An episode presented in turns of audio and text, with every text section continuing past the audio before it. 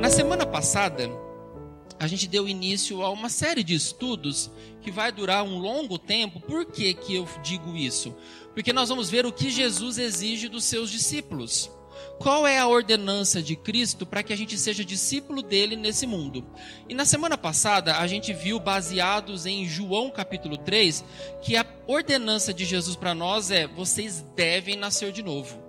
Nascer de novo não é uma opção, não é algo que o Senhor Jesus nos deixa em aberto, do tipo: olha, se você quiser e achar que é conveniente, nasça de novo. Não, é uma ordem. No entanto, que quando Jesus fala com aquele fariseu chamado Nicodemos, ele diz: "Importa-vos nascer de novo", ou seja, é algo que você precisa passar é pelo novo nascimento.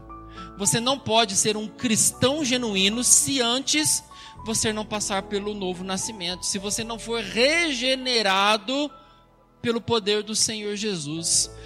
A vida do Senhor deve ser a vida que agora habita dentro de nós. Isso é um novo nascimento. E hoje nós vamos ver um segundo mandamento de Jesus para nós, que é aquele que se encontra no Evangelho de Marcos. Marcos, capítulo de número 1. Marcos, capítulo de número 1, e eu quero ler apenas os versos 14 e 15 que diz assim: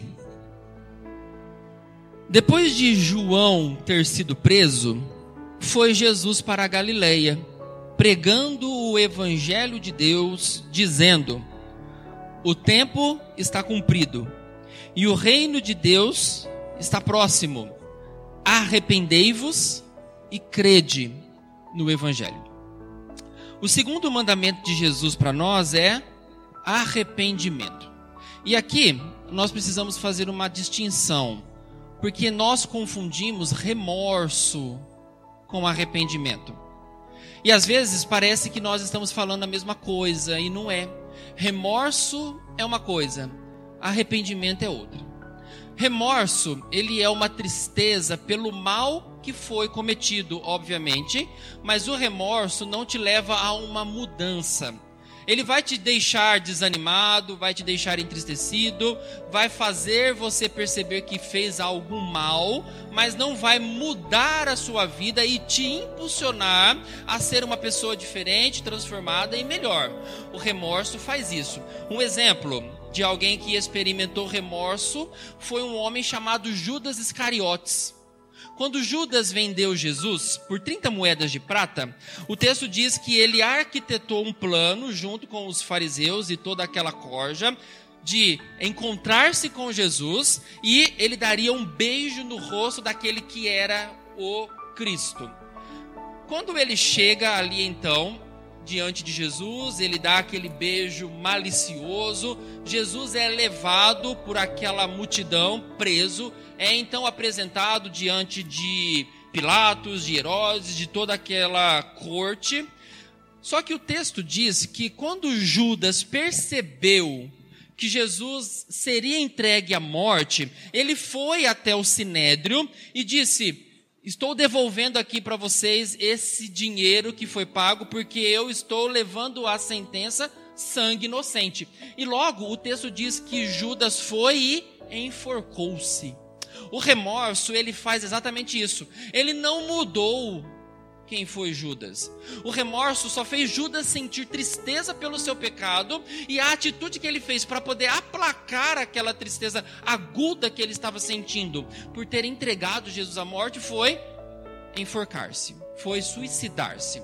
Obviamente, irmãos, que aqui a gente não está dizendo que todo mundo que se mata, que todo mundo que se enforca, que todo mundo que se suicida é a mesma situação. A gente não pode pegar um caso e tornar ele um algo que a gente faz aí ah, como se fosse comum. Não é isso. Estamos falando do texto bíblico e do que de fato acontece ali. Judas sentiu remorso porque ele entregou Jesus para a morte. E é interessante que se Judas tivesse percebido que Jesus só apanharia, só levaria uns açoites, só seria preso ali por um mês para poder tipo, na nossa expressão, dá um cala-boca nele, do tipo, para de falar disso que você está falando, para de fazer os milagres, para de conduzir o povo aí ao que você tem dito. Talvez Judas não sentiria nada. Talvez Judas ficaria tranquilo ali na sua posição, porque o que ele esperava é: não, Jesus vai se safar dessa. Olha o tanto de coisa que esse homem faz, ele é divino. Então ele vai conseguir driblar essa situação, ele vai apanhar um pouquinho, ele vai ficar preso por um tempo, mas depois ele vai sair e a vida vai continuar. Era como o plano perfeito. Então o remorso é quando o plano perfeito que a gente arquiteta dá errado. A gente se sente mal, porque não era isso que eu queria. Não era esse o fim que eu estava esperando. Então você fica triste você fica decepcionado porque aquilo que você esperava não aconteceu. E aí você sente remorso. Mas o arrependimento não é apenas uma tristeza.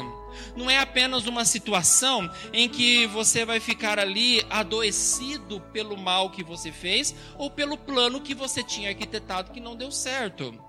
O arrependimento, ele vai fazer uma mudança de mente, de coração, de vida, de conduta, de estratégias. Você vai sentir uma convicção de que é necessário uma mudança perene para sempre. Não é algo que vai apenas te deixar triste, vai te deixar triste, mas vai te mover para uma transformação. Um exemplo disso é um homem chamado Pedro.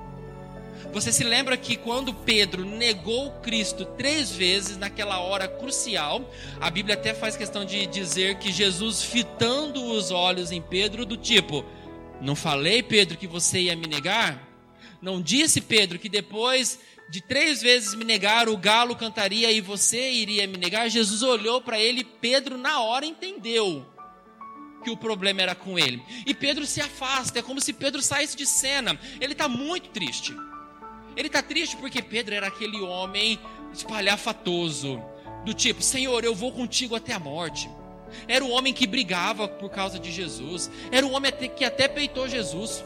Quando Jesus disse assim: Olha, é necessário que eu morra, eu vou passar pelo sofrimento. E Pedro chega para Jesus e fala assim: Não, Senhor, para de falar isso. Para de ficar aí com esse mimimi.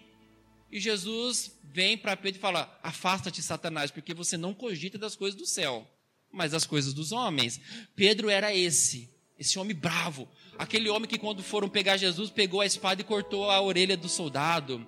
E agora Pedro está triste porque esse homem que prometeu muito, na hora H, negou o Salvador. E Pedro sai de cena. No entanto, que quando a gente vai ler João, lá os capítulos finais, quando Jesus já ressuscita, Jesus fala assim: Ide me encontrar junto ao mar da Galileia fala para Pedro ir também. Porque Pedro parece que estava se distanciando. E Pedro vai até aquele encontro ali no mar, junto com os demais discípulos. E por três vezes Jesus faz uma pergunta para ele. Qual é a pergunta? Pedro, tu me amas? E Pedro responde: Senhor, eu te amo. Segunda vez, Pedro, tu me amas? Senhor, tu sabes que te amo. Terceira vez, Pedro, tu me amas? E Pedro fica triste e diz: Senhor, tu sabes de todas as coisas. E Jesus então diz: Apacenta as minhas ovelhas. Pedro então se torna um pastor. Você lê as cartas de Pedro. Você lê Pedro em Atos dos Apóstolos servindo a igreja de Jesus. Pedro passou por arrependimento. O arrependimento mudou a vida de Pedro. Ele não sente remorso. Provavelmente às vezes batia uma tristeza nele. Poxa vida, naquela hora eu neguei o meu Salvador. Mas agora ele é um homem transformado, a mente dele mudou. Ao invés de ele ficar remoendo a sua tristeza por não ter feito aquilo que deveria ter feito, agora ele diz: Eu mudei e agora eu vou servir o meu Senhor com sangue. Eu vou servir o meu Senhor com suor e lágrimas. Eu vou servir o meu Salvador com tudo que eu tenho e com tudo que sou. Pedro mudou, isso é arrependimento. Você consegue ver a diferença então de remorso e de arrependimento? Às vezes o que a gente sente por causa do pecado, por causa das coisas erradas que a gente faz é só remorso. A gente fica triste, mas depois a gente volta a fazer as mesmas coisas. Mas quando você se arrepende, não. Quando você se arrepende é uma coisa que começa aqui dentro e vai para fora. e aí você se torna um homem, uma mulher arrependida. Então, só para título de nós falarmos a mesma língua, remorso não é arrependimento. Eu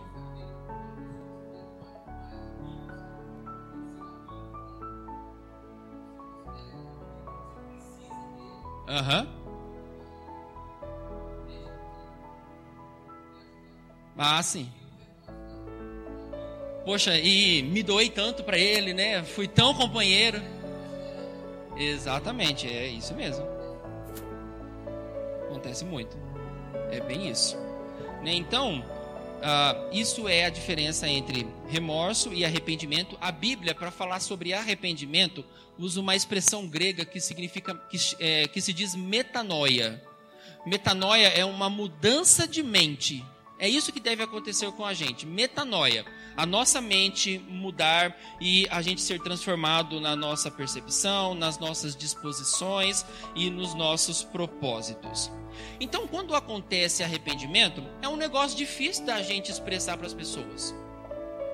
Alguém pode dizer assim: vamos imaginar uma cena de um tribunal e o juiz pergunta para aquele preso que ficou há 10 anos ali encarcerado: Você se arrepende do que você fez?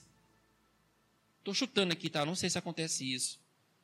Você se arrepende do que você fez? E a pessoa vai dizer assim: Claro, me arrependo. Sou um homem novo agora. Como que a gente vai poder dizer se o arrependimento é verdadeiro ou não? A gente está dentro da pessoa para sondar essas coisas mais escondidas do coração? Tem como, Ju? A gente fazer isso? Não tem como. A gente vai fazer o quê? A gente vai acreditar na palavra dele, né, Lara? se você está falando, quem sou eu? Mas a Bíblia fala que o arrependimento ele também tem que passar por um outro teste, que é o teste, teste dos frutos do arrependimento. Abra sua Bíblia. Isso aqui, irmãos, é só para a gente poder entrar de fato no texto aqui de Marcos, tá? Lucas 3, por favor. Lucas 3.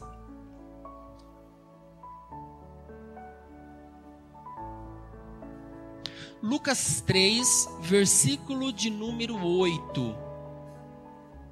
Olha o que, que acontece aqui. Essa é a narrativa da pregação de João Batista que Lucas faz. E na pregação de João Batista, ele diz assim no versículo 8: Produzi, pois, frutos dignos de arrependimento. Então ele está dizendo que a gente tem que, no nosso arrependimento, produzir frutos. Ou seja, a gente tem que deixar claro, mostrar que o arrependimento que estamos vivendo e sentindo é sincero. E como João Batista instrui no fruto do arrependimento? É só você continuar lendo o texto. Olha lá o versículo 10. Então as multidões o interrogavam, dizendo: Que havemos, pois, de fazer? Ou seja, como que a gente faz isso? Como que a gente mostra os frutos de um verdadeiro arrependimento?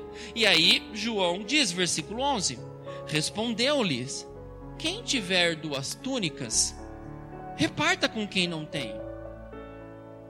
E quem tiver comida, faça o mesmo. Foram os publicanos para serem batizados e perguntaram: Mestre, que havemos de fazer? Respondeu-lhes: não cobreis mais do que o estipulado. Também soldados lhes perguntaram: E nós? O que faremos? E ele lhes disse: A ninguém maltrateis, não deis denúncia falsa e contentai-vos com o vosso soldo. Então, aqui o arrependimento que João Batista está dizendo é: prova que você se arrependeu. Se você tem em abundância, se você tem roupa sobrando, se você tem dinheiro para poder ajudar, vai e ajude quem não tem. Se você tem comida para doar, doe, mostre que você é uma pessoa diferente.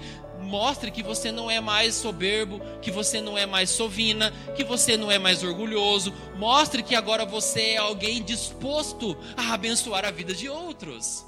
E aí o texto diz: os publicanos, os cobradores de impostos, também ouviram a mensagem de João e disseram: E nós, o que devemos fazer?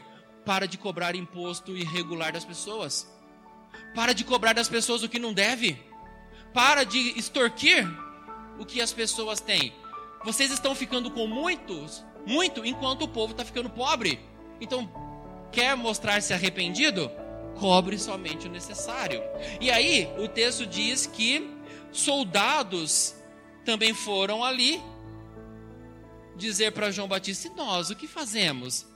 Para de maltratar as pessoas. Era muito comum os soldados saírem batendo nas pessoas por causa disso e daquilo. Ele fala: para de maltratar as pessoas.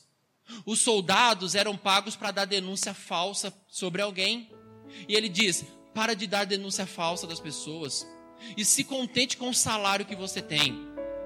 Ou seja, vocês ficam fazendo essas coisas erradas para poder ganhar dinheiro por fora. Para com isso. Mostre que você é arrependido estando contente com o salário que você tem. Então perceba, frutos dignos de arrependimento é visível. As pessoas têm que ver que você é uma pessoa diferente. Não adianta só você falar que está arrependido, não. A Bíblia fala: mostra que você é uma pessoa nova. Mostra que você se arrepende de seus pecados. Mostre que você se arrepende de ser a pessoa má que você é, o mau homem que você é. Mostra dentro da sua casa que você é um homem transformado. Para de bater na sua mulher, de brigar com os seus filhos por qualquer motivo. Mostre que você é um homem diferente. Mulher, mostre que você é diferente. Filhos, mostrem que vocês foram transformados pelo poder de Jesus. É isso que é exigido de mim e de você quando nós dizemos que nos arrependemos. Não é só palavra, mas é em atitudes. E um exemplo disso foi um homem chamado Zaqueu. Lembra-se que Zaqueu era aquele cobrador de impostos, odiado, que quis ver Jesus e subiu numa árvore. O texto diz que Jesus parou diante daquela árvore e disse assim: Zaqueu, desce porque hoje eu vou na sua casa jantar com você. O texto diz que Zaqueu desceu rapidinho e foi para casa com Jesus. O texto não diz qual foi a conversa. Mas eu sei porque o texto diz que depois desse diálogo lá interno, pessoal, Zaqueu sai e diz assim: Senhor, se eu roubei dinheiro de alguém, eu vou devolver agora. E mais do que isso, eu vou devolver quatro vezes mais. O que, que Zaqueu está ensinando para nós? Que ele se arrependeu e agora ele está mostrando que se arrependeu. Do tipo, se eu peguei mil reais do Diego, eu vou devolver quatro mil para ele. Eu não estou mais preocupado com as minhas riquezas. Eu não estou mais preocupado com a minha poupança cheia. Eu não estou mais preocupado com o meu nome. As pessoas vão olhar para mim e falar assim: Aê, ladrão, vai lá, agora tem que ficar devolvendo. Zaqueu não está preocupado com nada disso mais. O que ele está preocupado é em ser um novo homem que foi alcançado por Jesus Cristo. Então agora ele vai mostrar para todo mundo que ele é diferente. Isso é o que o arrependimento faz comigo, com você. Remorso não vai fazer isso, não o arrependimento vai. Então, vai e mostra para as pessoas o que Deus está fazendo na sua vida. Claro isso, irmãos. Deu para entender agora a diferença de remorso e de arrependimento? Eu espero que sim. Voltemos então lá para Marcos, capítulo de número 1, que é o nosso texto base dessa manhã.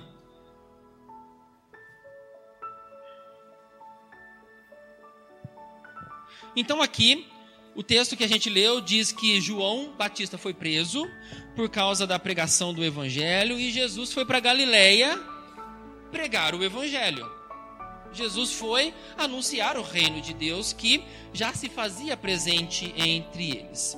E a mensagem de Jesus é, versículo 15: O tempo está cumprido e o reino de Deus está próximo.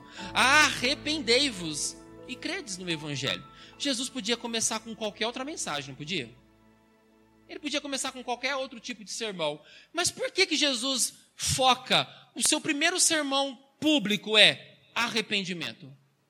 Por que, Jesus fala sobre arrependimento? Qual que é a motivação do Salvador de falar no seu primeiro sermão sobre arrependimento? Com certeza, é porque Jesus sabe que todo pecado que nós cometemos é uma ação grave contra a santidade de Deus.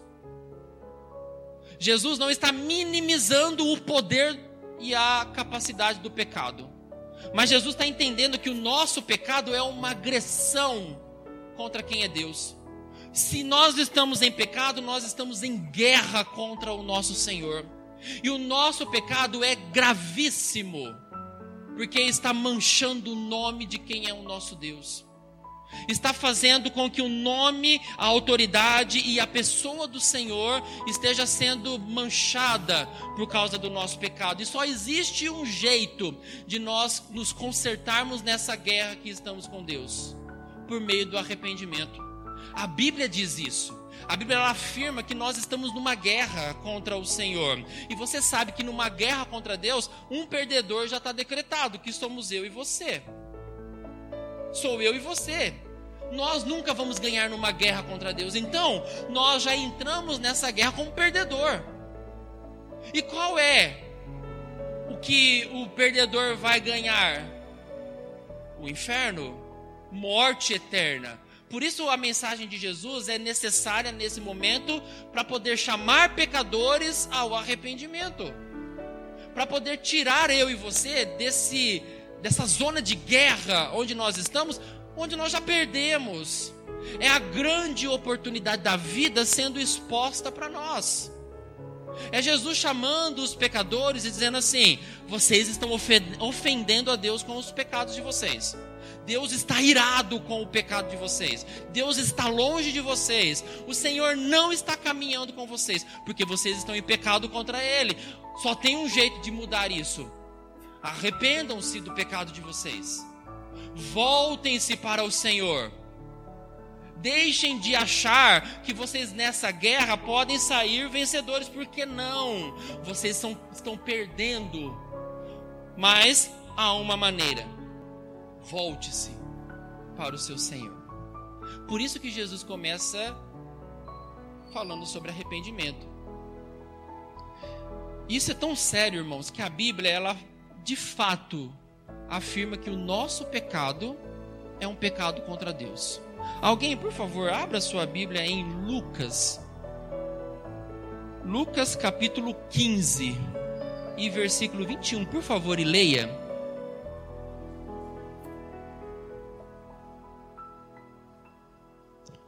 Lucas capítulo 15, verso 21.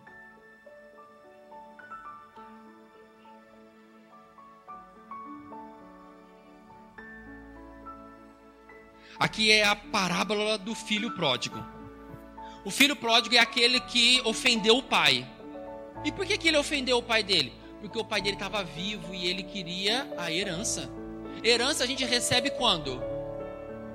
Quando os pais morrem. Não é assim, Sueli? Mas esse filho queria o quê? Pai, me dá a minha herança. É como se no coração dele, para ele, o pai dele já era alguém morto. Isso ofendeu o pai.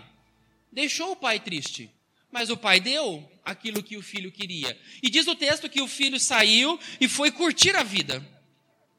E esbanjou toda a herança com mulheres, com prostitutas e com todas as regalias desse mundo. Só que chegou uma hora que o dinheiro acabou.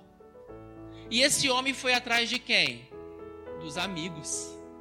Mas você sabe, irmãos, que no mundo, amigo são poucos. Aqueles que você pode contar em qualquer hora. Agora, amigos para farriar, para beber e para fazer todo mal, você vai encontrar de monte. Acaba o dinheiro que você vai ver os amigos, ó, sumindo. Enquanto aquele jovem tinha dinheiro para gastar, ele era rodeado de amigos. Mas a hora que o dinheiro acabou, os amigos deram tchau. Eu não tenho nada com você. E ele sentiu fome. E ele foi comer aquilo que os porcos comiam. É como se ele fosse comer lavagem. E lá naquele momento de profunda dor, ele diz assim: Meu pai tem funcionários que comem melhor do que eu. Eu vou voltar para casa. Mas só não vou voltar para casa como filho, eu vou voltar como um trabalhador para no mínimo eu comer com dignidade. E quando ele vai maquinando o que dizer, pai, olha, eu fiz o que era mal, ele vai pensando no que falar para o pai. Ele não tem nem tempo de falar, porque quando o pai vê ele de longe, corre e abraça ele. O pai enche ele de honrarias, põe anel no dedo, põe roupa limpa, põe sandálias, põe tudo que o filho merecia como filho. Ele achou que ia voltar como servo mas o pai o recebe como filho. E olha o que, que foi lido aqui pela Sueli. A resposta do filho pródigo: Pai, pequei contra Deus. Ele poderia dizer assim: Pai, eu pequei contra o Senhor, pequei contra quem você é, Pai. Eu pequei contra os meus irmãos. Eu, eu pequei aqui contra a sociedade. Mas ele entende que mais do que pecar contra o pai, contra o irmão, contra a sociedade, contra o vizinho, eu, eu pequei contra Deus, Pai. Para você ver como o nosso pecado ofende Deus, primeiramente. Então, tudo que você faz de errado, Deus já está ofendido. As outras pessoas vão sentir os efeitos disso, mas Deus já foi agredido pelo seu pecado. É tão isso que alguém, por favor, leia para mim Salmo 51, versículo 4. Salmo 51, 4, por favor.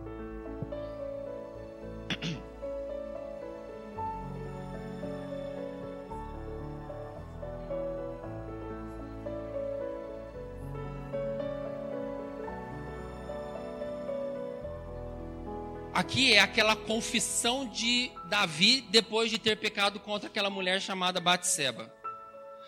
Olha o pecado de Davi. Adulterou, mandou matar o marido da mulher para poder abafar o caso, casou-se com essa mulher e fingiu que nada estava acontecendo.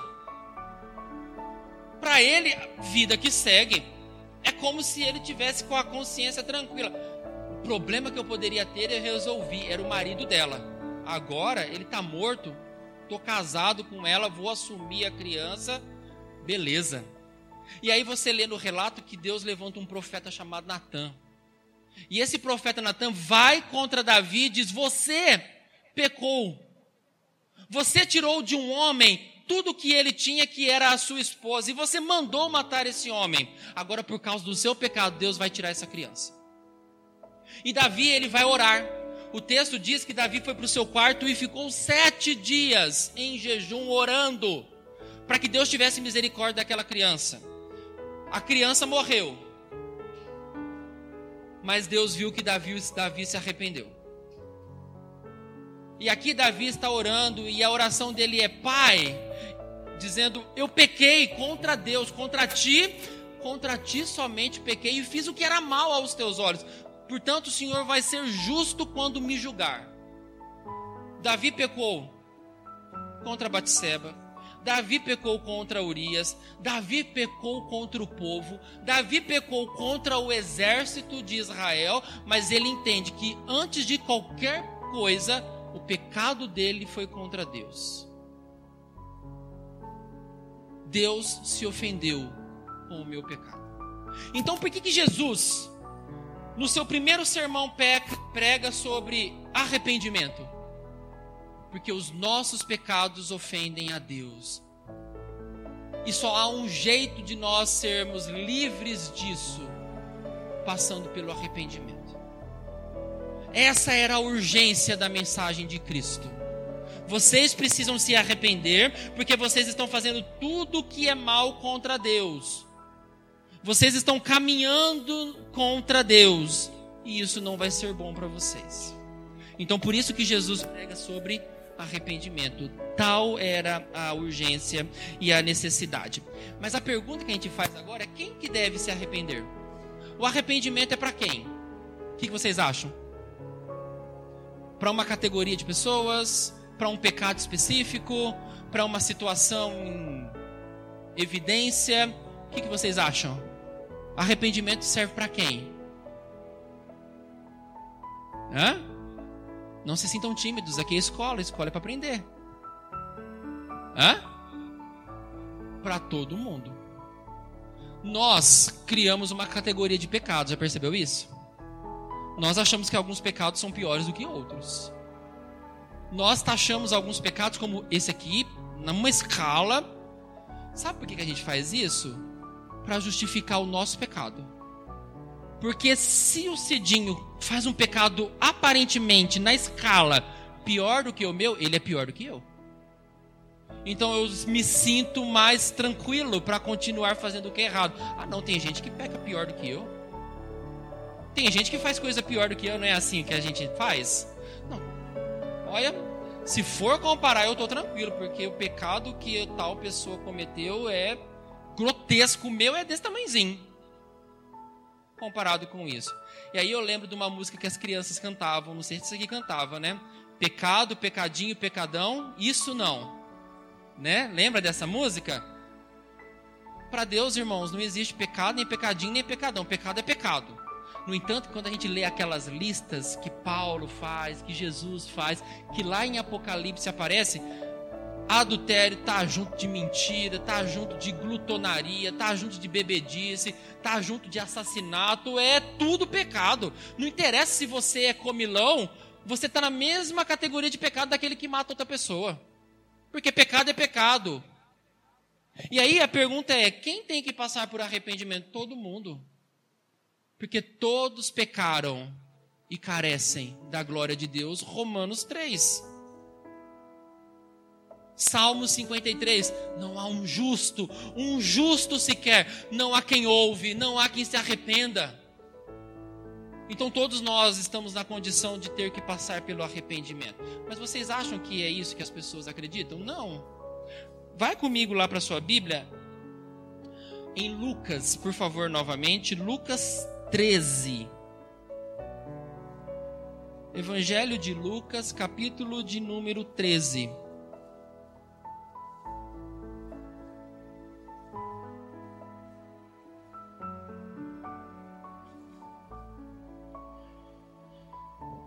Eu quero ler os versos 1 a 4. Lucas 13, de 1 a 4. Diz assim: Naquela mesma ocasião, chegando alguns, falavam a Jesus a respeito dos galileus cujo sangue Pilatos misturara com os sacrifícios que os mesmos realizavam. Ele, porém, lhes disse: Pensais que esses galileus eram mais pecadores do que todos os outros galileus por terem padecido dessas coisas? Não eram, eu vou-lo afirmo. Se, porém, não vos arrependerdes, todos igualmente perecestes. Perecereis, perdão. Ou cuidais que aqueles dezoito sobre os quais desabou a torre de Siloé e os matou eram mais culpados que todos os outros habitantes de Jerusalém? Não eram, eu vou-lo afirmo. Mas se não vos arrependerdes, todos igualmente perecereis. Olha a questão que levam para Jesus. Houve um fato em que Pilatos, é isso mesmo?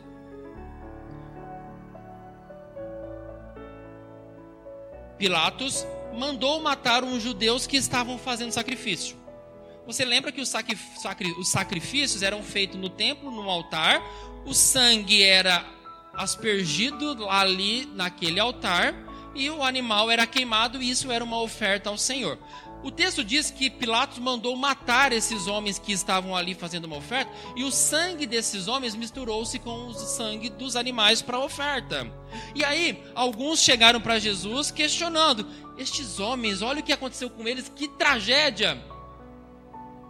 Que pecado esses homens cometeram para poder passar por uma situação dessa, Jesus falou assim: pá, calma aí. Vocês estão achando que vocês estão em condição melhor do que eles? Só porque eles morreram dessa forma, vocês acham que vocês estão numa situação de juiz deles? Não. Todos devem passar pelo arrependimento. Aí vem outro caso. Aqueles 18 que estavam ali e caiu sobre eles a construção. Que mal esses homens fizeram? Para poder passar por uma morte cruel dessa? Jesus diz: para com isso. Tanto eles quanto vocês devem passar pelo arrependimento, porque todos vocês são pecados. E se vocês não se arrependerem, vocês vão morrer. Já percebeu que a gente é assim também? Quando a gente vê uma tragédia, a gente vê uma coisa assim horrível, a gente fala assim: Meu Deus do céu, o que, que essas pessoas fizeram para passar por isso?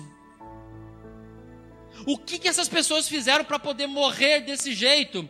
Esse é um pensamento nosso, achando que elas morreram tragicamente porque elas fizeram alguma coisa grave que Deus está tão irado que ele foi ali e mandou uma morte cruel. Engano nosso, irmãos. Aqui Jesus dizendo: todo mundo, seja você que morre de uma morte cruel, seja você que está vivo, seja você que morre como um passarinho dormindo, todos vocês devem passar por arrependimento. Os próprios discípulos tinham questionamentos desse tipo. Quando aquele homem estava cego e Jesus aparece para ele, eles perguntam: Quem pecou para esse homem ser cego, ele ou os pais dele? Lembra-se dessa narrativa? Quem pecou Jesus para esse homem ter nascido cego do tipo?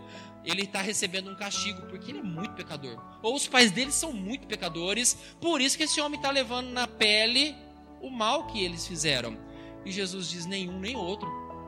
Esse homem está cego para poder se manifestar nele a glória de Deus, e aquele homem é curado e todo mundo glorifica ao Senhor. Então, quem tem que passar por arrependimento? Todos. Todos. Não existe uma categoria de pessoas que precisa mais do que outras. Não, todo mundo tem que passar pelo arrependimento e é isso o que o Senhor Jesus está ensinando aqui. É uma hipocrisia nossa achar que os outros pecam mais do que a gente, ou que a gente é menos pecador do que outros. É hipócrita. Foi exatamente o texto que eu compartilhei na terça-feira na reunião de oração. Naquela oração em que eles estão no templo, um publicano e um fariseu. O fariseu levanta as mãos para o céu, olha e ora de si para si mesmo. Senhor, obrigado, porque eu não sou como os demais homens, que mato, que adultero, e ainda bem que eu não sou nem como esse publicano. Em contrapartida, o publicano orava batendo no peito, dizendo: Senhor, se propício a mim, um grande pecador. E a pergunta de Jesus foi: quem saiu daqui justificado? Obviamente que foi o publicano porque ele orou com sinceridade: Senhor, eu sou muito pecador, tem misericórdia de mim. O fariseu não. E a gente às vezes se sente como fariseu, porque a gente vê o pecado do outro e a gente gosta de colocar o dedo na ferida, achando que o pecado do outro é mais grave e pior do que o nosso. Não é assim que funciona. Todos nós somos pecadores e cometemos falta grave contra quem é o nosso Senhor e nosso Salvador. Ainda em Lucas, por favor, Lucas 18. Ah, Lucas 18, perdão, já é o texto que eu li. Só me adiantei aqui. É o texto do publicano. Então percebam que quem deve passar pelo arrependimento? Todo mundo. Todos nós temos que passar por esse processo de arrependimento. E isso é urgente, irmãos. Esse tipo de mensagem é urgente. Não é uma mensagem que foi boa só para o tempo de Jesus. Não é uma mensagem que foi propícia só naqueles momentos. Não, essa mensagem ela tem que ser pregada hoje ainda. Essa mensagem ela é necessária nos dias de hoje sobre arrependimento. Às vezes as igrejas lotam porque as pessoas não querem ouvir sobre pecado, sobre arrependimento, sobre nascer de novo. Elas querem ouvir sobre o quê? Sobre vida rica, sobre bens, sobre dinheiro, sobre negócios bem-sucedidos. As pessoas querem ouvir isso porque isso não incomoda, na verdade, isso nos deixa felizes.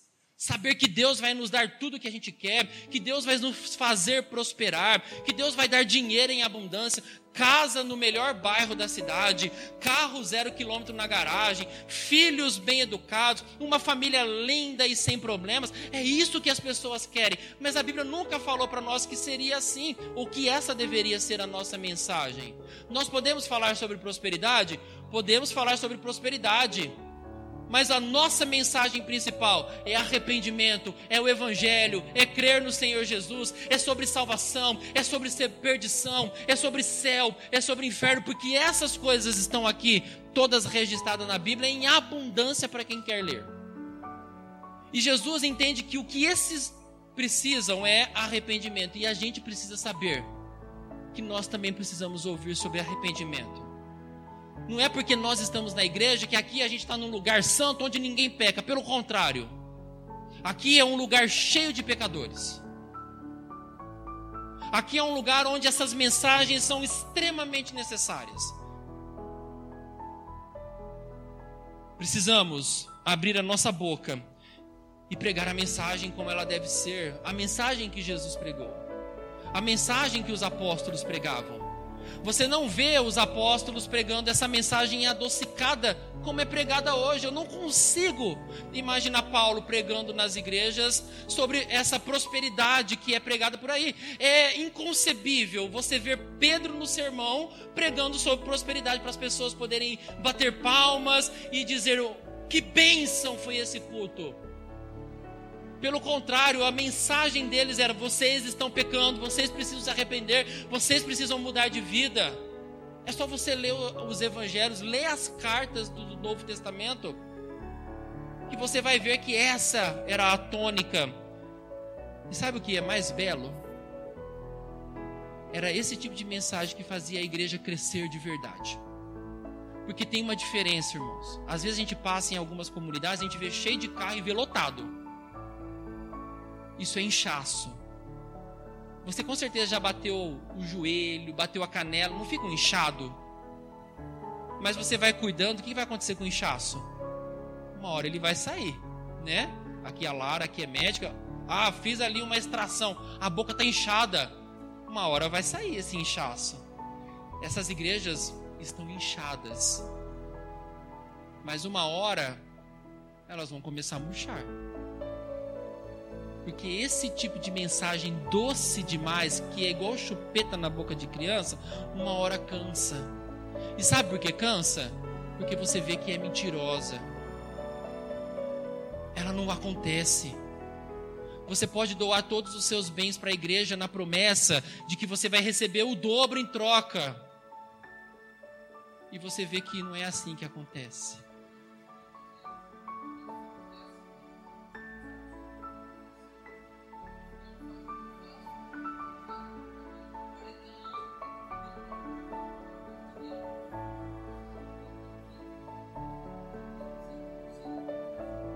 Aham. E sim, é, todos nós passamos por isso. Olhamos, acha que pastor não passa na frente de igrejas lotadas e olha assim e fala: Poxa, queria tanto que nos cultos de terça-feira todos os bancos estivessem lotados também. Queria tanto que na escola dominical a gente tivesse que colocar a cadeira lá fora. Ou ter duas escolas dominical para poder dividir o povo. Acha que a gente não passa por esses sentimentos também? Você lá no seu trabalho, como o seu Sierra disse, você vê as coisas assim para uns gigantescas e talvez você ali na luta. Mas Paulo chama isso de contentamento. Chama isso de contentamento, ou seja, seja feliz com o que Deus dá para você. A gente precisa aprender isso. A gente às vezes acha que a grama do vizinho é mais verde que a nossa. Cuidado com isso. A gente nunca vai saber os planos escusos que às vezes estão acontecendo ali a destruição na vida da família, filhos se perdendo, casamento arruinado, dinheiro que vem e vai como se fosse água. Por fora, irmãos, está tudo bonito, mas quando se você sonda, não tem estrutura. É igual aquela parábola de Jesus do homem que construiu a casa na areia e o que construiu a casa na rocha. O que construiu a casa na areia construiu assim, ó, rapidinho. Mas o que construiu a casa na rocha foi devagar, um dia de cada vez, um diazinho aqui, um dia lá, e o texto diz que as duas coisas aconteceram para os dois. Veio tempestade, vento forte, veio altas ondas. Ah, o problema vieram para os dois. Não foi diferente. Mas aí, aquele que construiu a casa na rocha permaneceu inabalável, e o que construiu a casa na areia perdeu num instante tudo que tinha. Exatamente, essa é a pergunta. Será que eles são realmente felizes com essas coisas? Talvez não, porque nunca é o bastante. Sempre quer mais. Eu preciso de mais. Não, essa casa não está boa, eu preciso de mais. Esses móveis não estão legais, eu preciso de mais. Não, a minha empresa precisa crescer mais. Agora eu preciso ir para outros lugares do país. Não, agora eu preciso expandir para fora do país. Não, uma mulher para mim não é o bastante. Eu posso ter mais mulheres. Então eu vou ter quanto mulher eu quiser. Perceba que é sempre o desejo de querer mais. E a vida está sendo construída na areia. O vento vem e derruba tudo isso. Mas nós estamos construindo a nossa vida na rocha. E a rocha é o Senhor Jesus. Então os problemas vão vir. As dificuldades vão vir. Você não vai ter um casamento perfeito, porque vocês vão brigar de vez em quando dentro de casa. Os filhos vão dar dor de cabeça também. Você, às vezes, vai ter problema financeiro, problema no seu trabalho, você vai ter dificuldades diversas, mas o nosso Senhor venceu e é nele que nós estamos apegados. Então, essa deve ser a mente transformada de um crente a minha graça te basta e o meu poder se aperfeiçoa na sua fraqueza. E Paulo entendeu isso que ele diz assim: então eu quero sofrer mais. Uhum.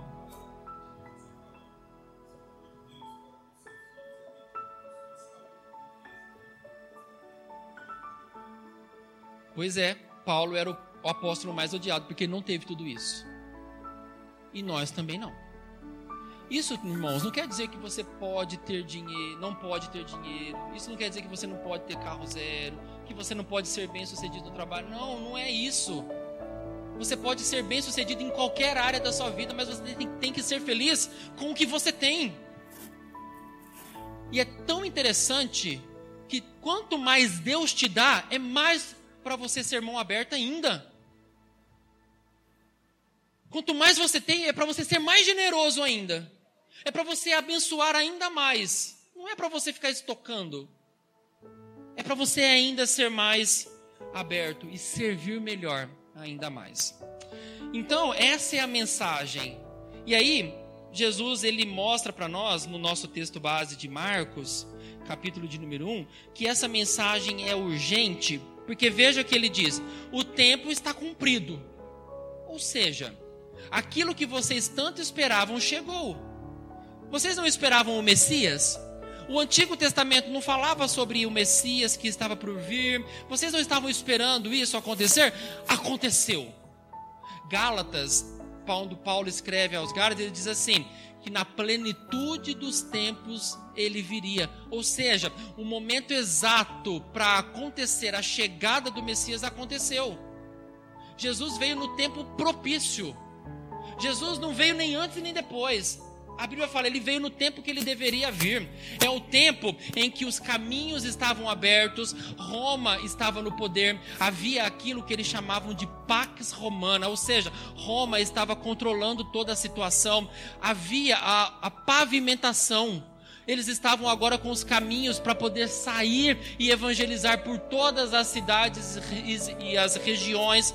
Então, perceba, Jesus vem num tempo em que as coisas estão caminhando bem para a expansão do evangelho. E é isso que Jesus está dizendo aqui para nós. O tempo está cumprido, ou seja, eu cheguei.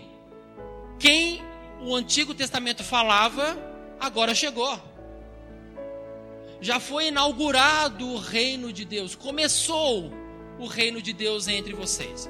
E aí, na nossa teologia, a gente tem uma expressão que é o já e o ainda não. Já foi inaugurado o reino de Deus entre nós. Mas ele já está perfeitamente cumprido entre nós? Não. Ele vai se cumprir na volta de Jesus. Mas o reino de Deus já está entre nós.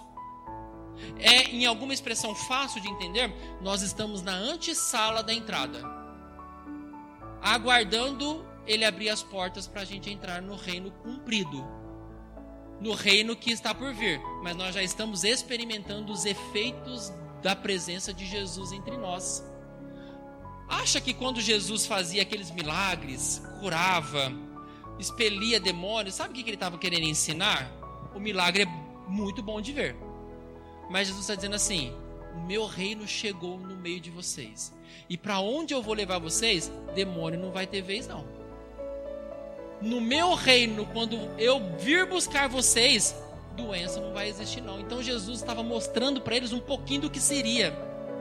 Olha, é isso que vocês vão experimentar demônios expulsados, doenças curadas, vidas transformadas, casamentos renovados. É Jesus dando uma pitada do que está por vir. É mostrando para eles. Aqui Jesus está dizendo assim: o reino de Deus chegou.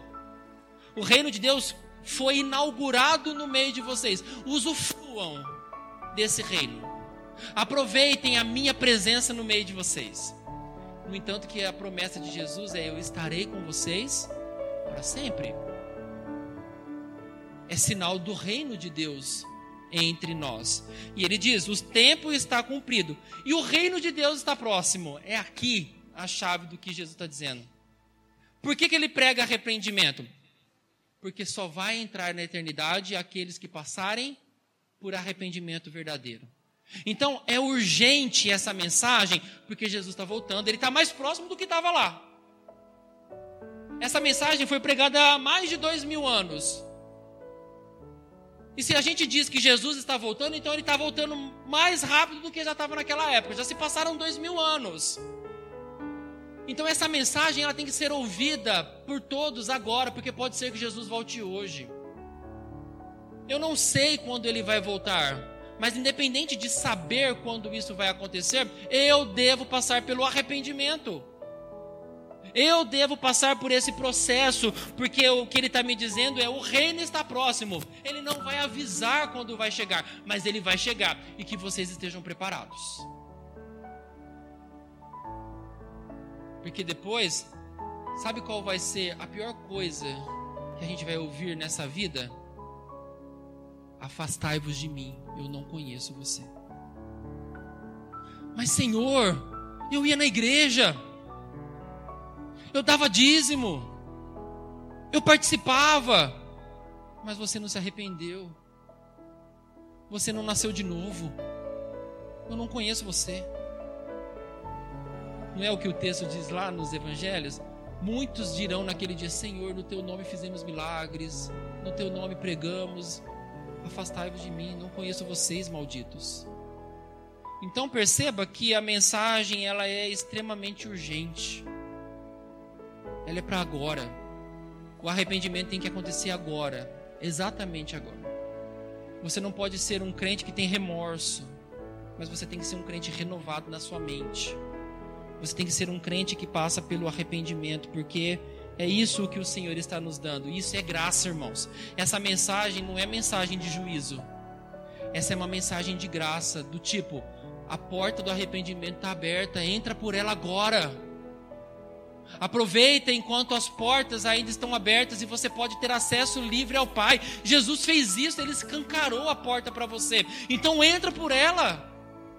Isso é uma mensagem graciosa da parte de Deus para nós. É um convite que o Salvador está fazendo para nós. Arrependam-se e creiam no meu evangelho. E creiam na minha palavra. Creiam em mim. Por isso essa mensagem é urgente. E você sabe o que é evangelho? Aqui ele está mandando a gente crer no evangelho. O que é evangelho? Às vezes a gente fala tanto de evangelho, mas a gente não sabe dizer o que, que é. Não, pastor, o evangelho é uma palavra no grego que significa boa notícia, tá? Você pode saber isso, mas qual que é a base? 1 Coríntios 15, vamos lá. Isso aí você vai marcar e nunca mais vai esquecer. 1 Coríntios 15. Paulo vai dar para mim e para você uma síntese do que é o Evangelho.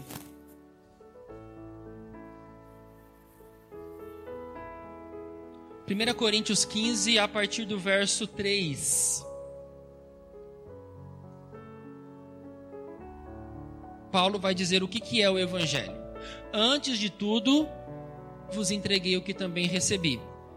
Cristo morreu pelos nossos pecados segundo as Escrituras, foi sepultado e ressuscitou ao terceiro dia, segundo as Escrituras.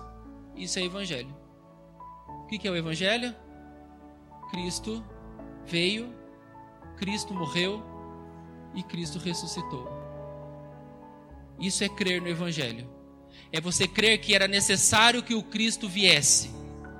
É você crer que era necessário que o Cristo morresse no seu lugar e era necessário que o Cristo ressuscitasse. E é necessário que o Cristo esteja sentado na eternidade. Isso é o Evangelho. Cristo morreu, Cristo ressuscitou e um dia Cristo virá nos buscar. Isso é o que Jesus está dizendo para mim. Creio nisso. Essa é a minha mensagem. E para nós terminarmos, um último texto ainda em Lucas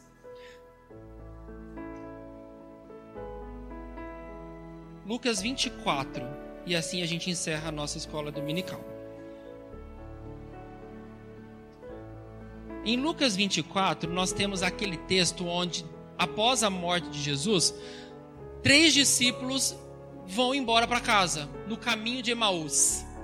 Estes homens é como se agora eles vão embora sem esperança. Do tipo, a gente depositou a nossa vida a esse Jesus e agora ele morreu. O que, que nos resta? Vamos voltar para casa, vamos tocar nossa vida. Talvez isso foi uma grande ilusão. E esses homens estão voltando para os seus trabalhos, para suas famílias, para sua vida. E aí há aquele encontro com Jesus que eles não sabem. Jesus continua caminhando com eles e perguntando: o que, aconteceu? Por que vocês estão tristes? E eles vão contando para Jesus tudo o que aconteceu ali em Jerusalém. Até que eles chegam na cidade, eles chamam Jesus para dentro de casa e eles, ao comerem, Jesus parte o pão e os olhos deles se abrem e eles veem Jesus. Eles percebem que sempre foi Jesus e o texto diz que eles voltam para Jerusalém para contar para os demais que eles estiveram com o Salvador. Esse é o contexto de Lucas 24. Mas olha o versículo 44. A seguir, Jesus lhes disse: São essas as palavras que eu vos falei, estando ainda convosco. Importava se cumprisse tudo que de mim está escrito na lei de Moisés, nos profetas e nos salmos. Olha isso aqui, irmãos. Jesus dizendo assim: tudo que está escrito na lei, tudo que estava escrito nos profetas e tudo que estava escrito nos salmos é sobre mim. A Bíblia toda fala sobre Jesus. Antigo Testamento fala sobre Jesus. É isso que Jesus está falando para eles. Olha, leiam direito, porque lá vocês vão me encontrar. Estavam falando de mim. Versículo 45. Então lhes abriu o entendimento para compreenderem as Escrituras. E lhes disse: Assim está escrito que o Cristo havia de padecer, ressuscitar dentre os mortos no terceiro dia. O que, que ele está falando para eles fazerem? Crer no Evangelho. Não é isso que Paulo escreveu em 1 Coríntios? O Cristo deveria morrer e ressuscitar? Aqui ele está falando, isso é evangelho. É isso o que vocês têm que saber. Ele padeceu, ele ressuscitou dentre os mortos. A missão agora, 47. E que em seu nome se pregasse o quê? Arrependimento. É prosperidade? É pregar bem-aventuranças, vida confortável nesse mundo? É pregar só coisas boas? Não. Em seu nome, que a gente pregue arrependimento. Para que, que a gente precisa se arrepender? para que os nossos pecados sejam remidos, para que os nossos pecados sejam perdoados. E isso para todas as nações. Não é só para Jerusalém mais, não é somente para Israel, mas é para todo mundo, começando em Jerusalém. Vocês são testemunhas dessas coisas. Eis que eu envio sobre vós a promessa do meu Pai. Permanecei, pois, na cidade, até que do alto sejais revestidos de poder. Então, qual é a mensagem, irmãos, que a gente tem que pregar todo o tempo? Arrependimento. Arrependimento. Porque somente assim nós vamos ser perdoados dos nossos pecados. Amém? Amém? Que Deus nos abençoe. Alguma questão, alguma pergunta, alguma colocação? Não? Vamos nos colocar de pé e vamos orar? Obrigado, Senhor, pela tua palavra que provoca o nosso coração. Obrigado, Deus, porque um dia nós passamos por esse processo de arrependimento. E é por isso que nós estamos aqui. Mas isso não nos isenta de pecar, de fazer aquilo que é mal. Mas contamos hoje com o Salvador que nos auxilia, nos fortalece, o Espírito do Senhor nos ilumina, nos dá direção, nos dá capacidade para seguir em frente. Não sentimos remorso, porque remorso vem e vai, mas nós nos arrependemos profundamente do pecado que cometemos contra o Senhor. Perdão, Pai. E que a gente agora seja anunciadores de arrependimento, porque é só assim que perdão sincero e verdadeiro vai acontecer. Não existe fórmula mágica senão passar pelas águas do arrependimento em Cristo. Que o Senhor nos ajude para que sejamos uma igreja assim, de gente arrependida dos seus pecados, de gente que quer caminhar firmemente com Jesus. Que o Senhor, ó Deus, esteja conosco. Abençoe o nosso domingo, livra a gente do mal e traga-nos para o culto da noite, para um momento de graça onde vamos participar da ceia do Senhor. Que seja esse um tempo de bênçãos, de alimento espiritual para a tua igreja. Eu oro em nome de Jesus. Amém. Amém, queridos. Que Deus abençoe vocês.